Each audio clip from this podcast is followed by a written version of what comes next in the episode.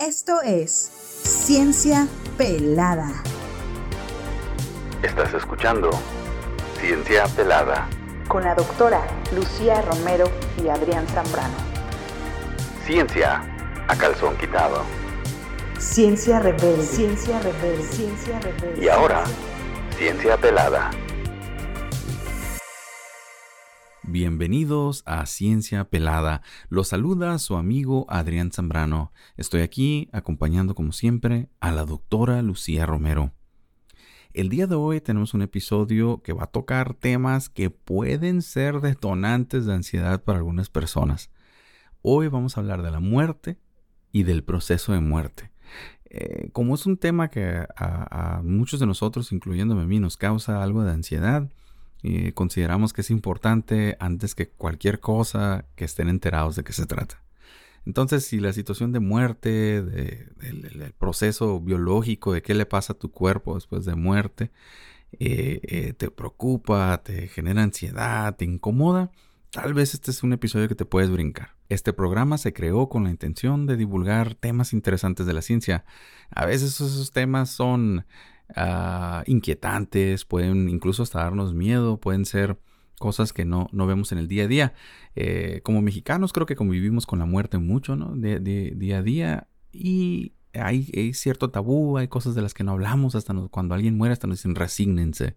Entonces eh, el episodio de hoy está aquí para despertar inquietudes y curiosidades sobre la muerte. ¿Cómo vamos a hablar de eso, doctora Lucía? De una forma bien pelada.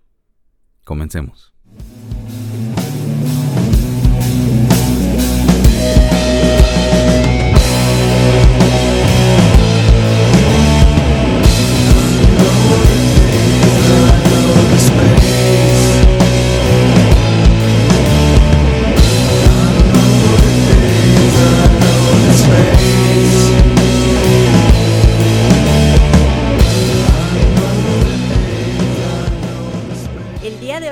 Como en todos los capítulos, quiero iniciar con una pregunta para nuestros escuchas y para ti. ¿Te da miedo morir? Sí, bastante.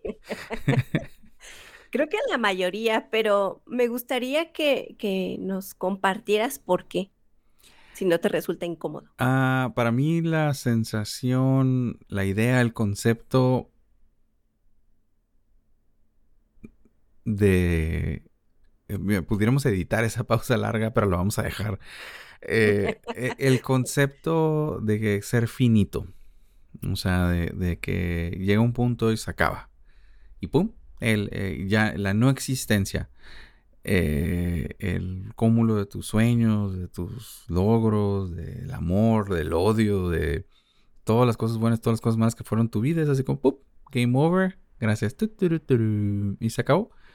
Es, es, eso es lo que me, me, me, me llega, ¿no? Que em, también me han dicho, ¿no? Oye, pues, no sé, la, Tierra tiene 400 millones de años, ¿no? Por decir así.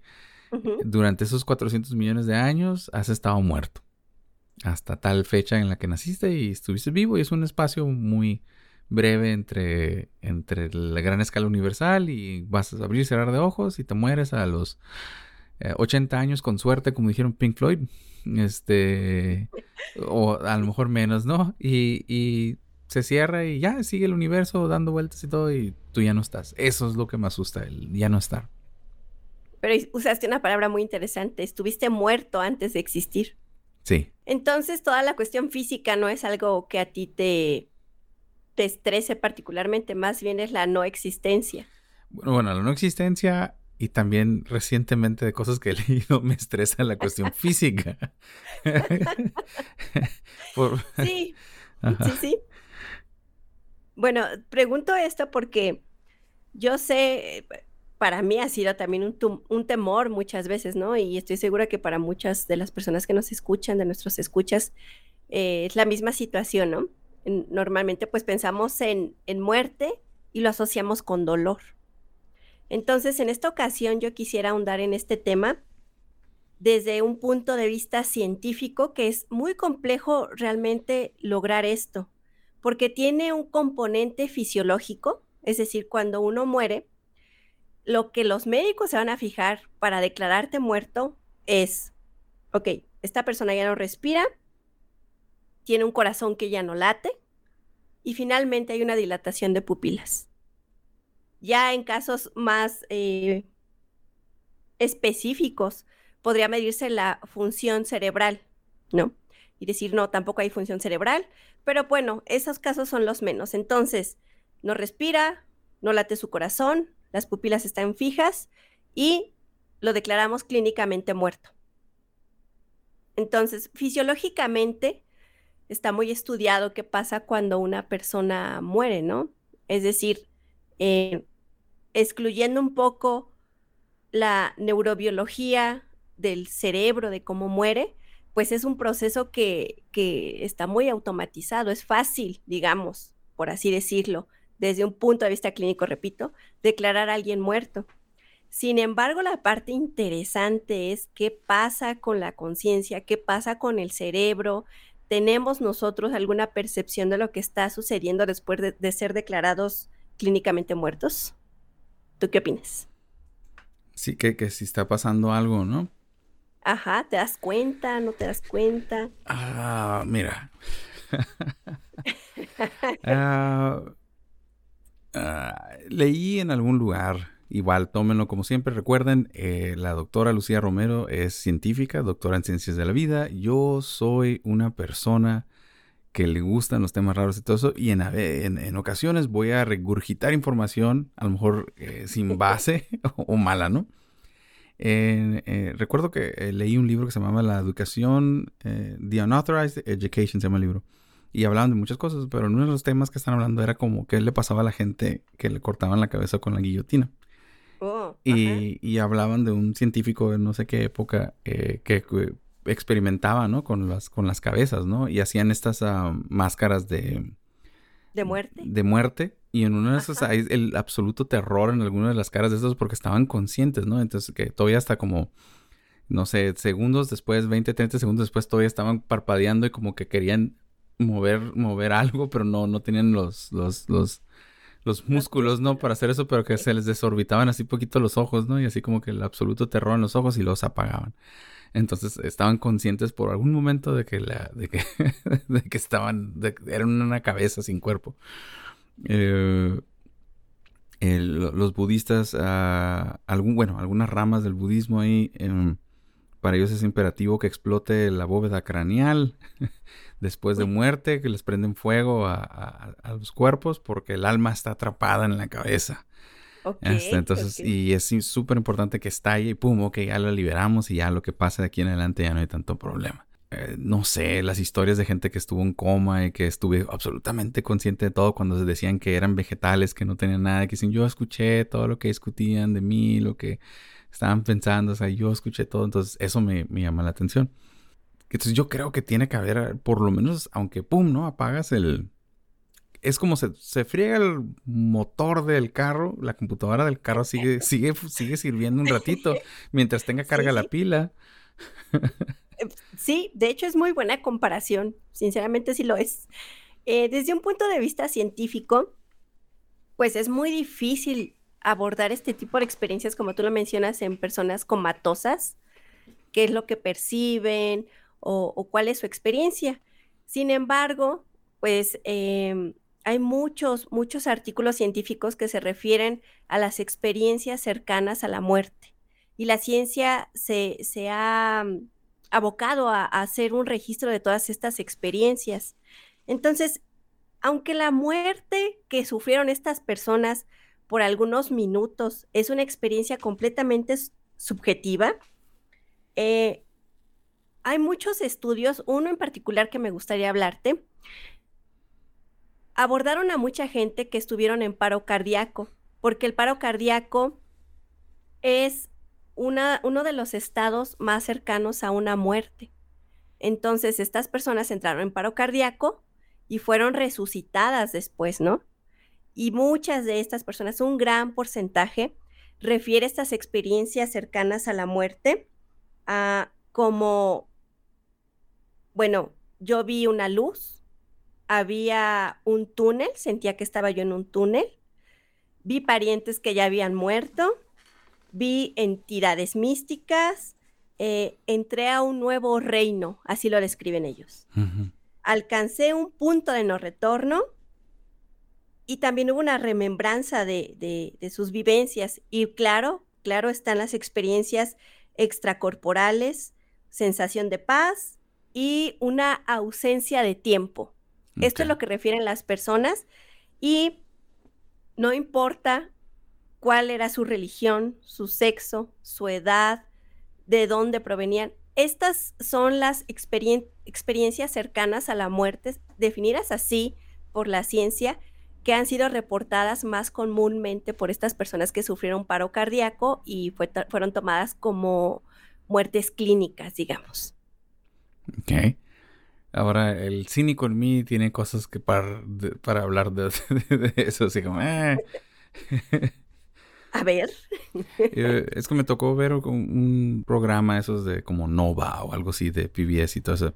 Entonces están hablando de una persona que, que, estudió precisamente estos casos de experiencias cerca de la muerte y él fue capaz de replicar la luz, el túnel, la visión mística, la sensación religiosa y todo eso. Eh, y, lo estudió bajo un, cosa una resonancia magnética y todo eso, ¿no? De lo que me acuerdo, para no hablar de más, o sea, para no hablar de más, pues de lo que me acuerdo es de que él decía que, por decir así, la recapitulación de toda tu vida, que era el cerebro tratando de comprender el hecho que se estaba muriendo y que buscaba rápidamente en el cúmulo de toda tu vida, de todas tus experiencias y tenía que revisar todo el disco duro en la madre, en la madre, en la madre, en la madre, cómo soluciono esto. Ajá, ta, ta, ta, ta, ta. Y revisa el cúmulo de toda tu vida para ver si hay algo parecido que pueda comparar, para ver si puede hacer algo, al mandar alguna señal, hacer algo para proteger el cuerpo y, y protegerse de sí mismo, ¿no? Y pues no, no hay una un punto de comparación. Mm, sí, sí, se ha comprobado que las áreas que guardan las memorias son muy activas durante este proceso de muerte. Pero realmente es una interpretación esto que menciona esta persona, ¿no? Es que está buscando el cerebro a, información que le ayude, entonces se escucha como una agonía y, y una búsqueda de una solución, pero en realidad no sabemos, lo único que sabemos es que sí existe una remembranza de las vivencias. De porque todo, estas, ajá, porque estas zonas del cerebro se encuentran muy activas después de, la muerte, ¿no? En el punto de la muerte. Que, vuelvo a repetir, la muerte no es un punto en el tiempo, es un proceso. Ok. ¿Sí? Entonces, pues, ah, es difícil descalificar este tipo de experiencias hasta desde un punto de vista científico, porque, porque estos estados de conciencia no ordinarios son comunes entre individuos de diferentes culturas.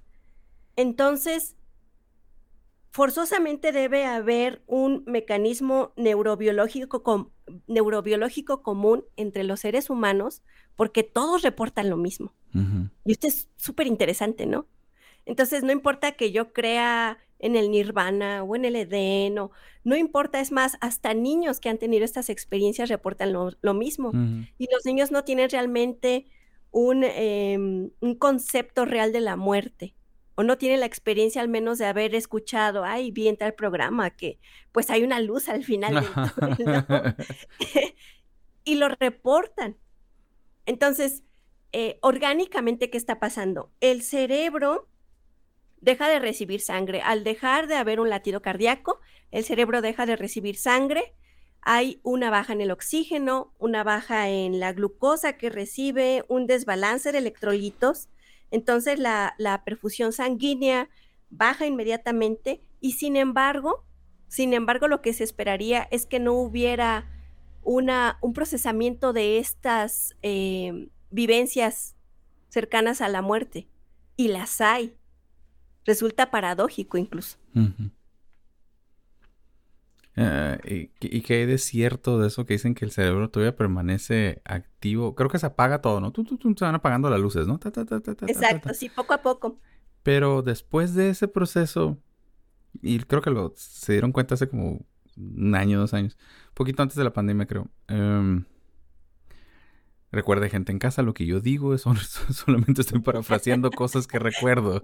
La doctora Lucía Romero es la persona que es científico. Eh, pero es algo así como que eh, después como de 10 minutos, otras partes se activan así como que, no sé, inicia, se inicia el generador de, de, de, cosas más de emergencia y se activan otras partes del cerebro que todavía no saben por qué, pero se, se especula, se especula que de alguna manera el cerebro está consciente que está muerto y hace unos últimos, este, cosa más, borra el historial de internet, que nadie se dé cuenta todo el por, la porno que vio. Por favor. todo el porno que vio durante su vida. Y, y, algo pasa y después eh, sufre como una especie de segunda muerte. O sea, se reactiva algo y pum, se vuelve, se vuelve a morir. Eh, no sé. sí, es que Inclusive las regiones que van muriendo del cerebro, o sea, no es que se apague el cerebro de una, ¿no? O sea, pasa gradualmente y diferentes regiones del cerebro se van apagando poco a poco. Esto es muy complejo, sigue estudiándose en la neurociencia de la conciencia incluso. Este es un tema muy importante, ¿no? Porque entonces estas diferentes zonas de conciencia se van apagando gradualmente y a lo mejor esas son las que permiten tener estas experiencias cercanas a la muerte. Sí, porque una, una muerte aparatosa mecánicamente, ¿no? Como, híjole, ya, ya, ya empezamos en los temas, ¿no? Espero por... Eh... Perdón. Ajá, perdónme todo, ¿no? Pues, por ejemplo, sin dar... Eh, eh, eh, yo tomé un diplomado en tanatología, este, eh, pues, eh, para los que no saben, yo soy, también soy abogado, entonces durante la carrera también este, estudié medicina legal y en esos dos, en esos dos este, estudios ahí que se dieron, pues me tocó entrar a necropsias y todo este show. Entonces, eh, pues, eh, pues sí veo a una persona enferma, ¿no? Y que, eh, teniendo una buena muerte, vamos a decir, ¿no? O sea, como rodeado de sus seres familiares, agarraditos de la mano y todo. adiós, adiós, don Pepe, adiós. Y que no sé qué. Y, don Pepe o apagando las luces internamente en su cerebro, ¿no? Pero pues, ¿qué del proceso de muerte también cuando es una persona así como que proyectil, arma de fuego, ¿no? O sea, ahí yo creo que sí es un out, ¿no? adiós las luces, ¿no? Ajá, pues, pum, no. Sí, bueno, en, este caso pues ya no hay una conexión neuronal como tal, ¿no? Eh, hay estudios donde se han decapitado a ratones y todavía hay actividad cerebral 80 segundos después. Ok. También se ha encontrado que hay respuestas a estímulos auditivos después de ser declarado clínicamente muerto. O sea, se sigue, hasta sí, se, sigue escuchando después de, tener un paro cardíaco. Don Pepe, ve la luz, don Pepe. sí, sí, sí, entonces, pero fíjate, o sea, la gente pues en realidad si, si, si está con, con una persona que está muriendo y le habla, pudiera ser, pudiera ser. Que escuche escuche. O los budistas, ya ves que creo que hay un canto o algo así cuando alguien muere y no dejan de cantar hasta quién sabe cuánto tiempo después para como asegurarse que no se pierda en su camino a no sé dónde. Hay algo así. No me acuerdo cómo está. Vuelvo a decir, estoy parafraseando cosas que, que, que, medio leí hace, hace años, ¿no?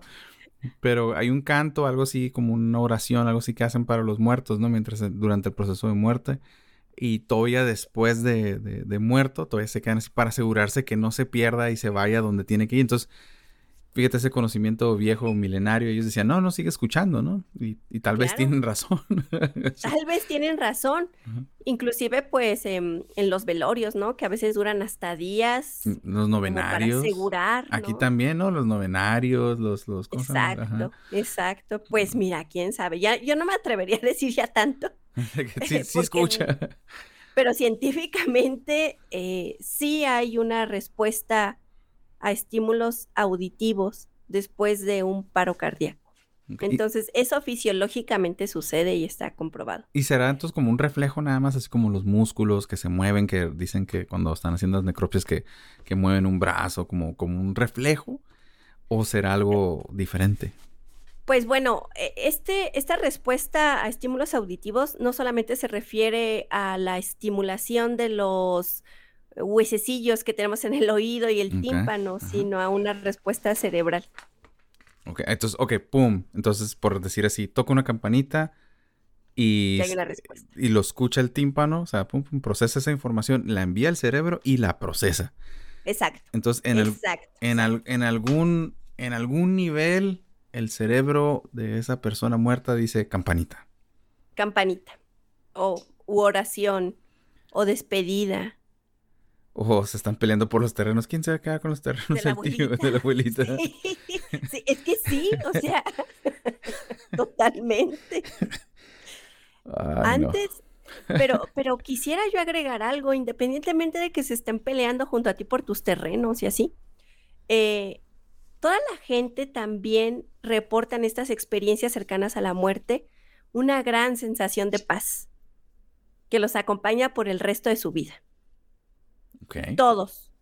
Hay casos muy aislados que también han regresado y, y, bueno, relatan pesadillas, ¿no? Pesadillas, que fue una cosa sumamente desagradable, pero en la mayoría de los casos todos regresan con un sentido muy alto de espiritualidad, con mucha paz y lo más importante que yo quisiera que eh, a, a nuestros, eh, a- que todo mundo se llevara este mensaje, ya no tienen miedo a morir.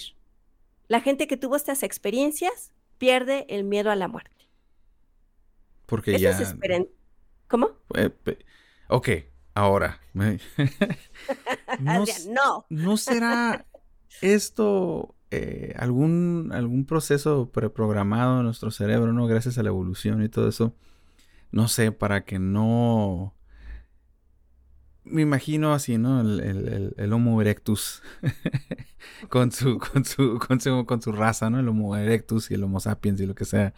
Andan por ahí y se lastima uno y se está muriendo.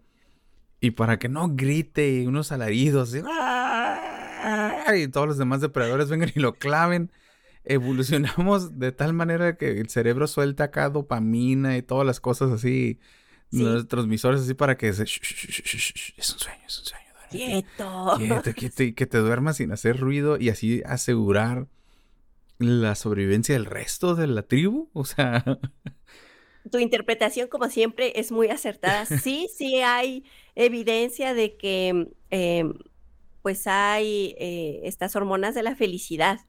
Pudiera ser, pudiera ser, es muy buena tu interpretación.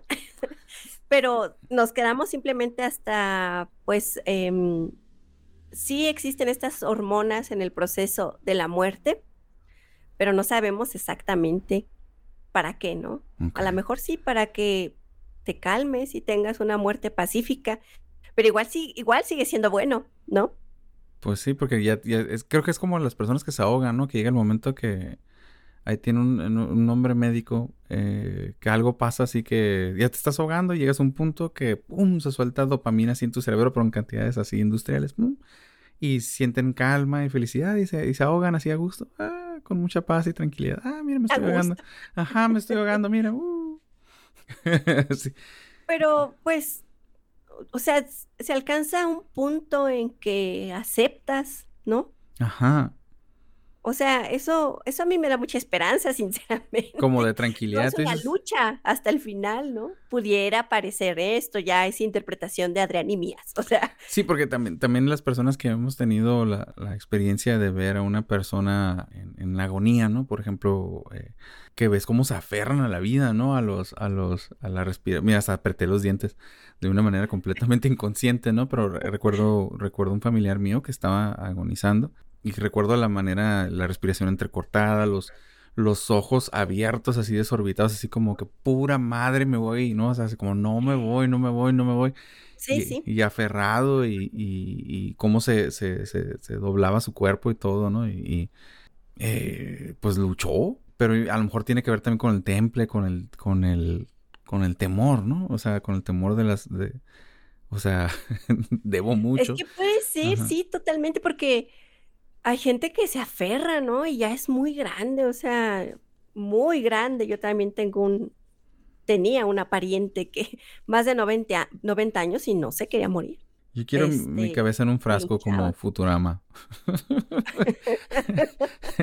con un cuerpo Sí, robot. es que, o sea, hay que soltar en cierto momento, ¿no? O sea, No, vamos ciencia, apúrense. mi cuerpo robot y mi cabeza en un frasco. Vámonos. Por favor. Bueno, fíjate que esto también da pie a otra cosa. Yo ya, yo ya mencioné brevemente en qué momento se declara a una persona clínicamente muerta. Pero ahora, cambia un poco la pregunta. ¿Cuándo puede declararse muerto a un ser humano? O sea, yo ya dije que las pupilas, que el corazón, que la respiración, pero hay que recordar algo. Puede haber un humano con muerte cerebral, pero con el resto de las funciones eh, corporales básicas sustentadas artificialmente. Entonces, ¿esa persona está muerta? ¿Está viva? ¿Puedes donar órganos? ¿Qué pasa con él? O ella. Ah, hubo un caso, ¿no? De una. De una que muy sonado en Estados Unidos, ¿no? De una familia que quería desconectar a una persona y, que el esposo la quería tener ahí, la, y la familia la quería tener, este, la quería desconectar y fue todo, todo. ¿En qué momento se declaraba que alguien había muerto o en qué caso no se había alguien muerto, ¿no? Y, sí, ajá, y, al último se murió, ¿no? Porque la, la, la, le permitieron desconectarlo, creo que al esposo, al esposo y todavía aguantó como 15 días sin, sin, sin todos los aparatos y luego se fue. Entonces eh, sí hubo toda una discusión pues es muerte cerebral, pero si el cuerpo sigue estando vivo, pues consideraría yo que está vivo, nomás es muerte cerebral, ¿no? Sí, pero normalmente hay una aproximación, y esto lo leí en un artículo que les recordamos que vamos a dejar todas las, eh, las referencias de todo lo dicho aquí. Eh, hay una aproximación cerebrocéntrica, porque decimos cuando se muere el cerebro, se muere el humano. Entonces somos nuestro cerebro. Ah. Cerebrocéntrica. o sea. Si la conciencia está almacenada en, el cerebro, o luego también tenemos parte del sistema, eh, eh, este, como otro, un segundo sistema en el estómago, ¿no? Que también tiene que ver con nuestra... Entonces estamos en el estómago, estamos almacenados ahí también. Sí, Sí, sí, el, cerebro entérico, que también ya hablamos en uno de nuestros capítulos. O estamos en el corazón. ¿Dónde está? ¿Dónde está? O en el corazón, o sea. Pero en este tipo de situaciones, si hay un cerebrocentrismo. Pues sí. Entonces, hasta para cuestiones legales de donación de órganos, etcétera, se toma como, no, ya está muerto, el cerebro está muerto, la persona está muerta. Y no necesariamente es así, ¿no? Porque pues estamos dando por hecho que el humano vive en el cerebro, pudiera ser, hay muchos artículos científicos también que hablan de la neurociencia de la conciencia, ¿no? ¿Y qué es conciencia? Pues darse cuenta que estás, que existes, ¿no? Una autopercepción de, de la existencia. Pero bueno, eso ya es un tema más psiquiátrico. Epistemológico. sí, sí, sí.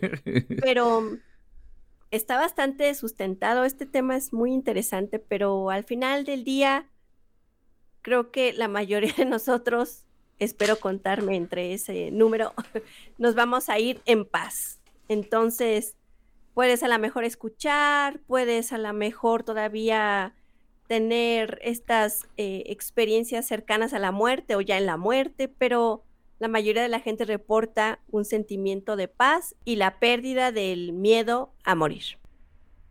Ok.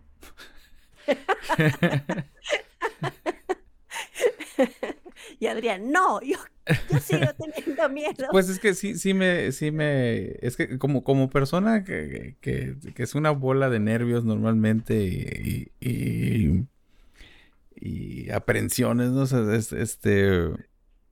Bueno, es que ahí sí sería necesario incorporar. por, ejemplo, un, ejemplo, eh, cuando tomé el curso, eh, regresando al curso de tanatología, cuando tomé el curso de tanatología ya nos llevan con un, este, nos tocó un intensivista, una persona que está en cuidados intensivos y todo eso, ¿no? Y nos explicó el proceso biológico de muerte. Y ahí estoy yo, ¿no? Y estoy así, ¿no? Y me estoy imaginando la muerte de Don Pancho, ¿no? Así, así como que, y Juan, tú cuidas la granja y tú cuidas las cabras y este y el otro. ¡Ah! ¡Ah! Juan, Juan. Y ya todos se abrazan y pues quieren a Juan, ¿no? Entonces ya eh, pues, hubo un descanso durante el curso y todo eso.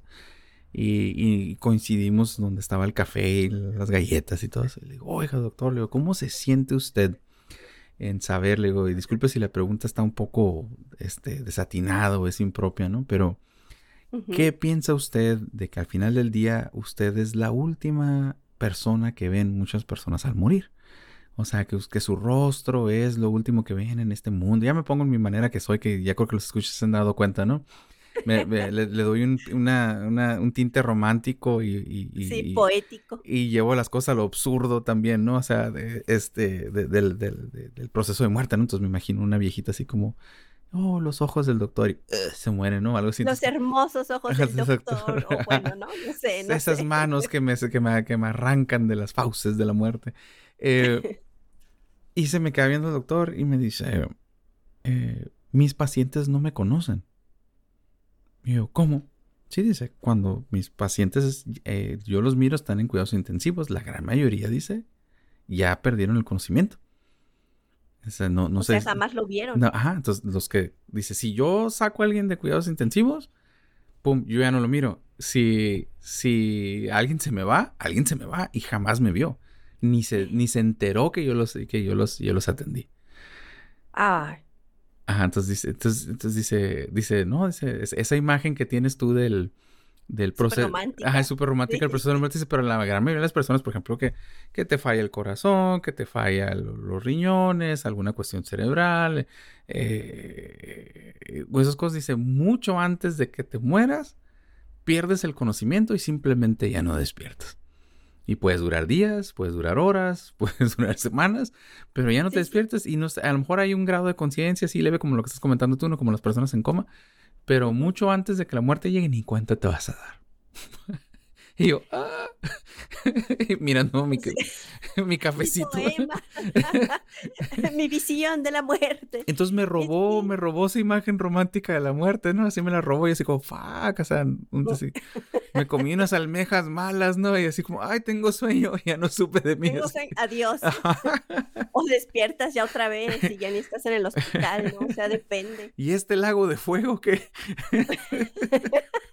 Aquí están todos mis amigos. Em, no sé, yo, yo siempre he visto la muerte como liberación y una graduación de, esta vida, entonces depende ya mucho del tinte filosófico, romántico, poético que le quieras tú poner. Em, ¿Cuál sería la enseñanza de este episodio, doctora? Siento que así como es inevitable la muerte para los seres humanos, es inevitable que lleguemos a nuestro fin del, episodio. ¿Qué, qué, nos podemos llevar? Me parece que hay que tomar a la muerte como parte de la vida, como un proceso natural. Todos vamos a llegar ahí. Y nuestro cuerpo es tan sabio que también tiene información para realizar esta función, esta última función. Está programado. sabe cómo morir, sabe cómo morir y no pasa nada. Nos vemos en la siguiente vida o en, el, en la nada. En el vacío. no sé, ¿no? Sí. No sé, yo, yo siento que esto podría ser esperanzador, ¿no? O sea, saber que la gente regresa de este estado cercano a la muerte en paz y sin miedo. Wow. Um, para mí no es esperanzador. para nada. Sigo exigiendo ahorita a la comunidad científica cuerpo robot, cabeza con cerebro en un frasco. Por, por favor, este, estoy a mediana edad, así que tienen más o menos unos entre 40 y 60 años, más o menos. Apúrenle. Apúrenle, porque tic-toc, tic-toc.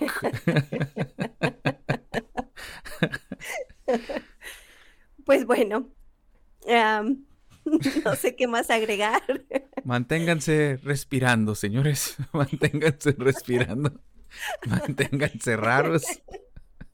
Y manténganse curiosos. Esto fue Ciencia Pelada. Hasta luego. Bye.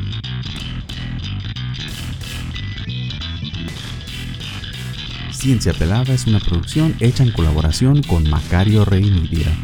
Consulten cienciapelada.com para más información sobre las citas y las referencias hechas en el programa. Recuerden seguirnos en Instagram y en TikTok como Ciencia Pelada.